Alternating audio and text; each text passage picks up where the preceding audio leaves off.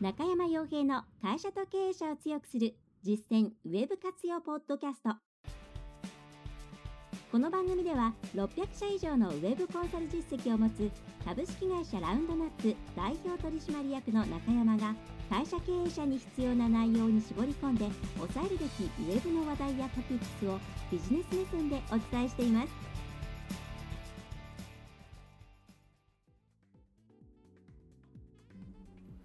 皆さんこんにちは。中小企業専門のウェブコンサルタントランドナップコンサルティングの中山です。それでは本日も中小企業小規模事業者の方々向けにさまざまなウェブの活用のヒントですとかアイデアというものをお送りできるような放送を始めたいと思います。動画の方はこちらの YouTube でそれから音声の方で聞きながらということであれば同じ内容を iTunes のポッドキャスト、それから、えーと、Google のポッドキャストですね、えー、それから Spotify とか、いろんなところで配信をしていますので、中山洋平とか、あるいはラウンドナップ、えコンサルティングとかでね、検索をしていただくといいんじゃないかなと思います。えさて、今回のテーマなんですが、まあ、早速ですけれども、うーん、まあそうですね、えーまあ、昔最近というわけではないんですけども昔から、うん、よく聞かれる質問聞かれるというか、えー、お問い合わせをいただいたりご相談をいただくような内容として多いものがあってでそれが、えー、まあ、自分たちの商売がなかなかこう他とこう差別化いわゆる差別化ができなくて、うん、他社さんと違うどこが違うんですかと言われた時にうんとなってしまったりあるいは自分たちが今まで強みだと思って出してきた部分っていうのがこうえー、まあ、競合が入ってきてそこのところをうまくコピーしてきて、まあ、コピーっていうかですね当然あの知財とかが取ってなければそのもの自体、まあ、あの真似されることっていうのは何の法律的には問題ないですしビジネス的にはよくあることですから、まあ、そこで同じような形になってきてしまってさらにまそこがそのマーケティング力とか資本力があるから、ま、どんどんお客さん持って帰ってしまっている感じなんだよねっていうような、まあ、そういうまた他とのですね差別化とか、まあ、お客さんの奪い合いみたいなところでどうしたらいいのか分かんないなというところが、うんまあ、昔からあります。はい。でそれは多分どんどんどんどん加速化していってなんでかっていうと、えー、買う側ですかね、まあ、それ B2B であっても B2C であっても、まあ、選ぶ方の人が、まあ、昔はですねもうこんぐらいの中の身の回りの情報ですね。インターネットがなかった時代っていうのは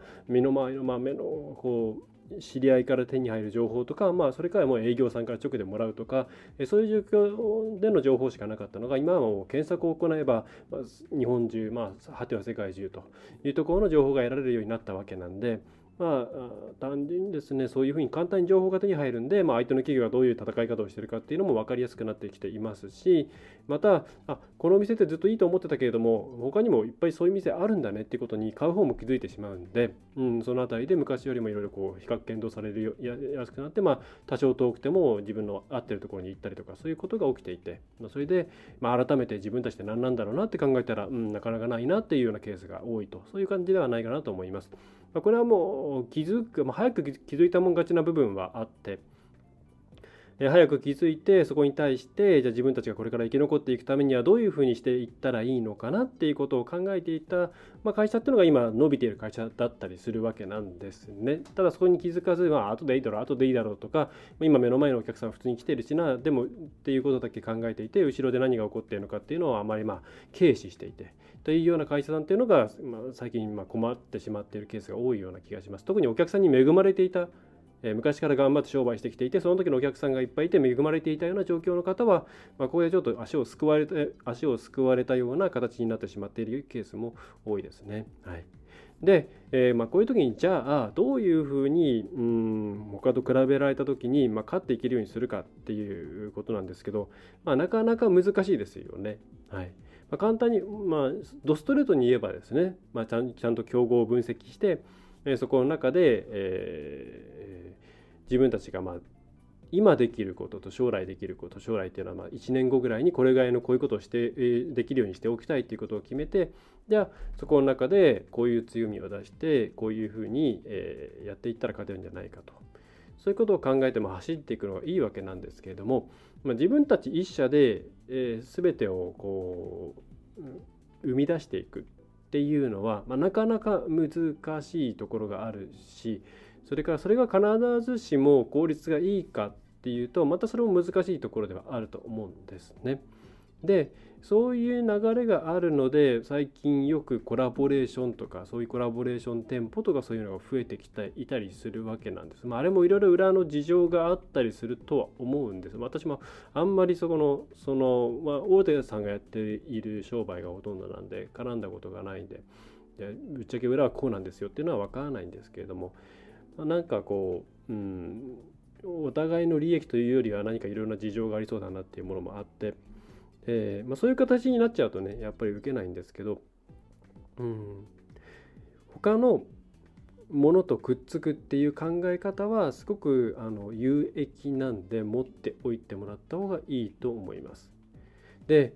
じゃあどういうふうに考えればいいかっていうとまずやっぱり自分のお客さんっていうところに目を向けてもらいたいんですがお客さん目線を持ってとかそういうところで終わらせるつもりではなくて、えー、最後まで聞いていただきたいんですけどまずお客さんに対してうんそのお客さんが普段行っていることとか、えー、皆さんのサービスとかお店とかっていうものを使う行く際に、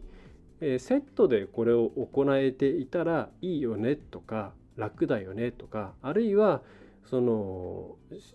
いやこういうのがあったら本当はいいけど周りにないよねとかそういうお客さんの生活行動1週間まあ1週間ペースぐらいで考えるといいと思うんですけどそのメインのターゲットとなるいろんな人いると思います。まあざっくりですね。そういう人がこういう生活を送っていてじゃあこことここがくっついたら楽なんじゃないかとかうちに来ている人っていうのはこういうことを達成したいと思っているからじゃあこういうサービスもくっつけたら面白いんじゃあ面白いあの喜んでもらえるんじゃないのかな。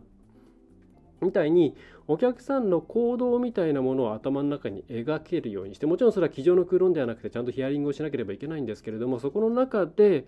こことここが距離が近かったらセットで使ってもらえるよねっていうものがまずあればそことの協業とかうまいつながり方を模索した方がいいと思います。例えばそのまあ、えー、何でしょうねこの後ちょっとニュースでも出てきご紹介しますけれどもこ、えー、面白いなと思ったのは例えばえー、えー、とですね薬局か、えー、調剤薬局ってありますね。調剤薬局のとカフェがつながりましたっていう話があるんですけどまたそれももう一個、えーと、コインランドリーと,、えーと、カフェとあとは貸し出し、え、共用のシェアリングの、えーと、アイコンとかアイコンじゃないアイロンとかそれから、えー、とミシンとか。そういうものが、えー、同じ場所で一緒になったっていう、まあ、2つのものをちょっとご紹介しますけれどもそれってすごくその使っている人の生活の流れとかこのところにこんなものがあったらいいなっていうのをちゃんと捉えていると思うんですね。例えば調剤薬局行きます薬局行ってます大体もう薬を処方箋を出されてそれに対して薬をもらうっていう場所に過ぎなくって、まあ、薬剤師さんもいろいろアドバイスしたいんでしょうけれども、まあ、なかなかですねあの特に混雑している場合は、まあ、いろんなことを一応教えてくれるんですけども時間のない制限の中でやっていただけているなっていう状態なんで、まあ、お互いもうちょっと時間があったらなっていう感じだと思うんですね。でまたもちろん待ち時間もありますしそれからやっぱりこれからって、まあ、風邪ひいていくっていうよりも、まあ、風邪をいかに予防するかっていうところじゃないですか。ね、一旦かかってしまってから行くっていうのは、まあ、本当最近こんなコロナウイルスの話もありますけれども病院に行くこと自体がリスクにもなってきますしまた、えー、かかるまでの潜伏期間の間に他の人に人に移してしまったりとか、まあ、そもそも、えー、お医者さんに行かなきゃいけないというその状況を、まあ、なくす予防の方をしていかなきゃいけないわけなんでその予防のところを、えー、ちゃんとやりたいというニーズは確実にあるんですけどじゃあどうやってやったらいいのっていう相談の場所とかで全然なくって結局じゃあ病院で話聞かなきゃいけないのかっていうと、まあ、病院行くのって面倒くさいですからまあ行かない。まあ、結局なんかネットのよくわかんない情報に、でなんか適当に高いもん買ってですね失敗したみたいな感じになっちゃったりするわけなんですよね。またその測定器具みたいなものもないわけですからでそのこのあって紹介する薬局はそのカフェがつながっていて、まあ、薬の待ち時間でそんな長くないですけどまあそこで、えー、例えば体にいいものが出ていたりその場でやその場であのいろんな予防のためのアドバイスが受けられたりとかあとはそのもちろん血圧計とか、えー、なんだろうサチュレーションとかもあるのかな酸素飽和度を測るやつとかいろいろあってそういうものを使って診断してくれるらしいんですね。なんか美肌とかもあるんですけど、まあ、美肌あたりはなんかお客さんのを引っ張ってくれるための手段かなっていう気はするんですけれどもまそういうものってなかなか家で育てられあの育てられないですし何かの時にポンと入って、え薬もらってちょっとお茶で飲みながら自分の、ま、足りてない部分とか気をつけなきゃいけない部分っていうものを教えてくれるとしたらそれものすごく価値があると思うんですよ。特に働いているビジネスマンの方とかなかなか休めないあのお子さんをたくさん抱えているその主婦の方とかっていったら、ま、相当ですね、え、ニーズがあるんじゃないかなと思います。でこういうものがで,、ま、できたっていうことなんで、まあ、これはあのぜひ広がってもらいたいですし、えま、バシッとはまるんじゃないかなって気がします、まあ、あとはそこのサービスレベルが維持できるかとかまあ、そのなんだかんだ言って立て付けとしてちゃんとしっかりしてるかっていうところですねそのクオリティの部分ですねあたりなんですけど、まあ、なんかそれなりにしっかりとした、えー、ノウハウを持った会社さんが入って行けば調剤薬局って場所ってなんかすごく変わりそうだなっていうふうに思いました。それからコインランドリーの方はもともとコインランドリーって結構ですねもう単体ではなかなかあの待ち時間とか成立しないんでコンビニの横に出したりとかいろんな出し方していたりしていたんですけれども、まあ、もうもろに、えー、そこに、えー、カフェとか、えー、つなげてしまってとか、えー、そういう感じですね。のもありますと。これもやっぱり同じですよね。コインランドリー使うっていうような世代の方々に対して、えー、そこで、まあ、一緒にセットにしてあげたらいいものっていうものを外からくっつけてきてっていう感じですね。はい。うん、だかガソリンスタンドにドトールつけるとかってのは、まあ、昔からよくありますけどもあれなんかよりははるかにそっちのコインランドリーとくっつけた方がうんニーズには合ってると思いますけど、ね、私ガソリンガソリンスタンドでコーヒー飲もうと思ったことないですけどね、まあ、持ち帰りでも、まあ、トイレが近くなりますからね。あんまりあの僕はコーヒー大好きですけどやっぱり近くなっちゃうんで積極的に飲まないようにするくらいですからなんであるのかなっていうのが正直なところですけれども、えー、まあ、さておき。そういうな結構今の時代何でも自分たちで開発しなきゃいけないとか自分たちで考え抜かなきゃいけないっていうような考え方に陥りがちなんですけれどもどっちかっていうともう既存ですでにある集客力を持っていて、えー、自分たちとこう相性がいいところとうまくつながれないかそれは店舗としてかガッチャンコしなきゃいけないとかそういう話ではなくって例えばお互いのサービスを連携させて、まあ、ポイントカードレベルから始めるのでもいいですしそうお互いの店舗としてお互いのことをちゃんと、えー、宣伝してあげるとかですね、えーなんかグループみたいな形にし,、ま、してしまうとかそういうことをすると地域として一体感のあるサービスを提供できるのでその中に住んでいる人たちが、まあ、マッチした人たちが引っ越してくる率っていうのもそれは知名度が上がってくれば上がってくると思いますし、まあ、いろんな相乗効果があるんじゃないかなというふうに思います。うんで、その、そうですね、ご紹介した記事っていうのが、えー、っと、ま、これでね、最初にこの、うんと、ファミマアーバンリサーチなんですけど、まあ、ちょっとこれ、どう転ぶのかなっていうので、まあ、まだね始まったばっかりなんで12日？今日ですかね？撮ってる日は12日なんで今日なんですけど、まあ、虎ノ門の方で、えー、今日からまあまあ内あ内覧会が10日に行われたと。でこれに関しては、ん、分かんないですよ。分かんないですけれどもちょっとこう大きなところの話なんで。分かんないですけどもこの2つ混ぜて何か生まれるのかなっていう気はしていますと、まあ、私虎ノ門に勤めたことがないんで、まあ、虎ノ門の人にとってはもしかしたらいいのか分かんないですけどコンビニってやっぱり1000円以下ぐらいのものをさっと買ってさっと買えるような場所ですからそこに価値提案をするためのライフタイライフスタイルということでアパレルを置く。まあ、多分、えーと、アーバンリサーチとしてはというかアパレル業界としては相当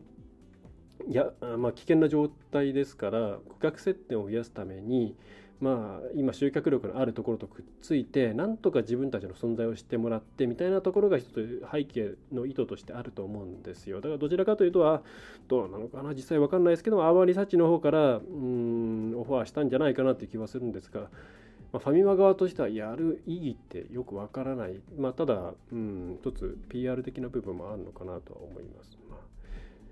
でちょっとその過ごす時間の単位が違うサービスがくっついているのででこれ日常と非日常の融合って書いてありますけど非常に難しいですよね。言葉で言うとなんかすごい新しい新しいというか、えー、なんか革新革命的なことが起きそうな言葉なんですけど日常と非日常の融合って。でもその2つで融合できるものなのかっていう印象ですね。この辺りは、うん、うまくいくのかどうなんだろう。あのビックロとか新宿の3丁目の方にありますけどあれは結構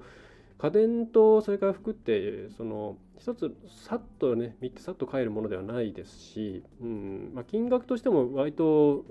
まあ、そんなに大きくぶれるわけがぶれてはいないということで、まあ、あれはねあのそつなくやった感じがするんですけれども、まあ、ちょっとこっちはどうなのかなっていうこのなんかコンビニには来るけどもアーバンリサーチエリアに人行くのかなっていう意味で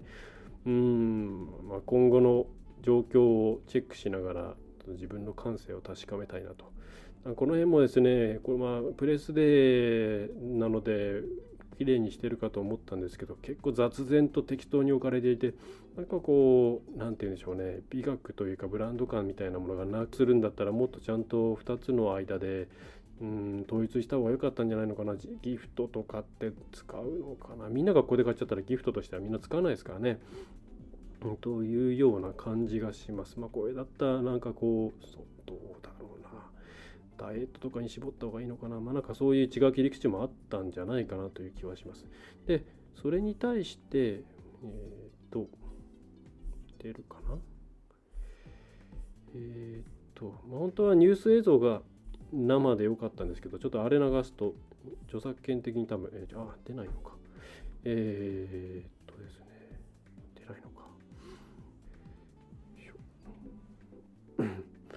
あ、ちょっと出 すみません出なかったんですけどえっと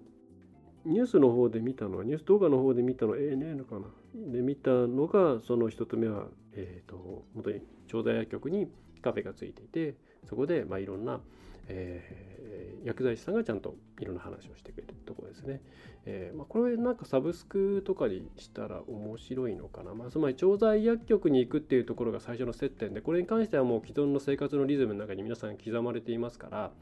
あの自然と集客できると思うまあ、タッチできると思うんですね。でそこでそのカフェの存在っていうものをま次々に露出していくっていうのはすごい効率がいいと思います。一からその何でしょうね薬剤師がいるカフェみたいなの単体でボンって立ったら、まあ、なかなか来ないと思うんですよね。でも多分調剤薬局っていうところからそう流していくことによってすごくスムーズになるのでこれはなんかすごくうまく考えられているなという印象があります。えちょっとなんか検索して探してみていただけるといいのかな。えー、っと出るかな。るのかな？ないのかな？ちょっとここでお待たせしてもあれなんでうん薬局カフェ？カフェインじゃないですね。うん薬剤師カフェなのかな？意外といろんなとこにあるのかもしれないですね。ちょっと複数出てきましたけれども。うん、どうなんだろう。えー、あなんかいろいろあるみたいですね。あのドリンクスタンドなんかでも。はい、うん。うん。うん、ちょっと薬剤師カフェとか薬剤師？薬局カフェとかで検索をしてもらうと、えー、いいんじゃないかなと思います、まあ、法律上どこまでできるのか分かんないですけどももうできるんだったら血液検査くらい全然やってもらいたいですけどね僕は。あの注射に全然あの抵抗がないんで、えー、でもう一個はまあベタですけどもコインランドリー。で、まあ、空き時間いっぱいありますよねって、まあ、これは昔から言われていることで、まあ、そこでいろんな例えば、えーと、コインランドリー単体でできることとして前に紹介したものとしてはあのメルカリの梱包とか発送とかみたいなものができる。メルカリというかフリマアプリですね。のものができるとかそういうのがくっついていたりとか。えーとまあ、それこそそのさのお裁縫セットとかあのアイロンとかが用意してあるっていうのは昔からあったんですけども、まあ、そこに対してカフェくっつけてですね、えー、割と若めの人ですね、えー、結構なんかそういう人が増えていてうちの近くでもすごい綺麗なコインランドリーがオープンしたりして、まあ、コンビニの隣に陣構えしたりしているので、まあ、あとは学生の量がいっぱいいるエリアですねに出しているので、まあ、その辺りを狙っているのかなと思いますけど、まあ、その発展系ですよね、まあ、これが見えてくればまあ、コインランドリー自体の利用率は多分上がっていくと思いますので、まあ、物持たないですかね、今の方々って。えー、まあ、そうすると、うんねあのー、一つのステーションとして、ハブとして生きてくるのかな。まあ、ボット化したら地域によってはそこに、えー、将来的に言ったら何ですかね。例えば前にあの Google の、えーと、なんでオンラインゲームのスタスタディアでしたっけね、えーと、ちょっとすみません。名前違ったら申し訳ないんですけど、まあ、なかなか回線速度とかがちゃんと揃わないと、うん、うまく遊べないっていうことで、まあ、多分これでスタディアカフェみたいなのができてそこで、えー、しっかりとえー、インフラがあってそこに遊びに行く形に最初はなるんじゃないかなって話をどっかでしたと思うんですけど、まあ、そんなのがくっついてくる可能性もありますよねっていう。うん、というまあいろいろと話がちょっと あっちゃこっちゃに飛びましたけれども、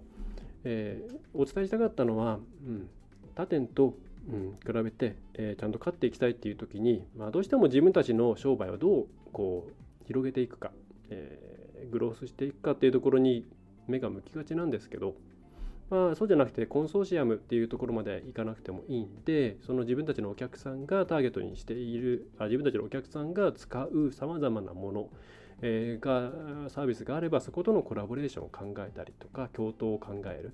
えー、とかあるいは、えー、何でしょうね、えー、そういったものを、まあ、どこかから OEM 的に持ってきてくっつける。それだけでも全然違ってきます。はい、もう今はもう完全に浸透しちゃってますけども例えばその託児所付きとかですね。あるいは、えー、お子様ああお子様連れかとかスタッフが遊んであげますとかああいうのって多分その走りじゃないかなと思うんですよね。ユーザーのニーズに合わせてその外から機能をドッキングしてきたっていう形ですから、まあ、その延長上でいろんなことできるんじゃないかなっていう印象があります。はい。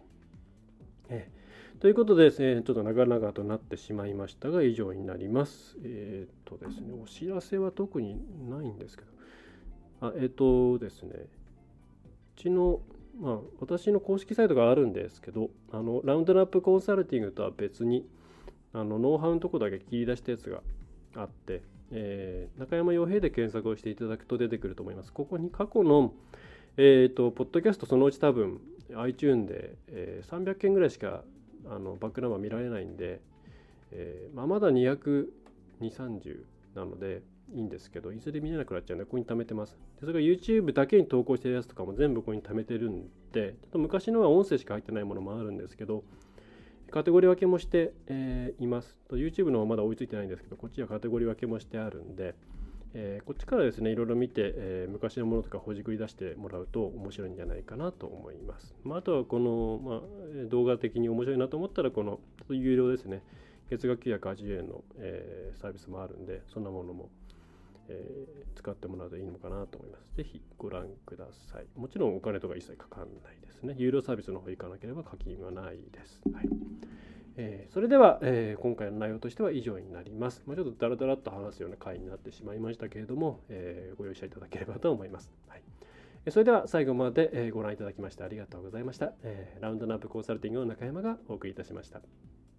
今回の内容はいかがでしたでしょうか？ぜひご質問やご感想をラウンドナップコンサルティングのポッドキャスト質問フォームからお寄せください。お待ちしております。またホームページにてたくさんの情報を配信していますのでぜひブログメールマガジン郵送ニュースレターや各種資料 PDF もご覧くださいこの世からウェブを活用できない会社をゼロにするを理念とする株式会社ラウンドナップがお送りいたしました。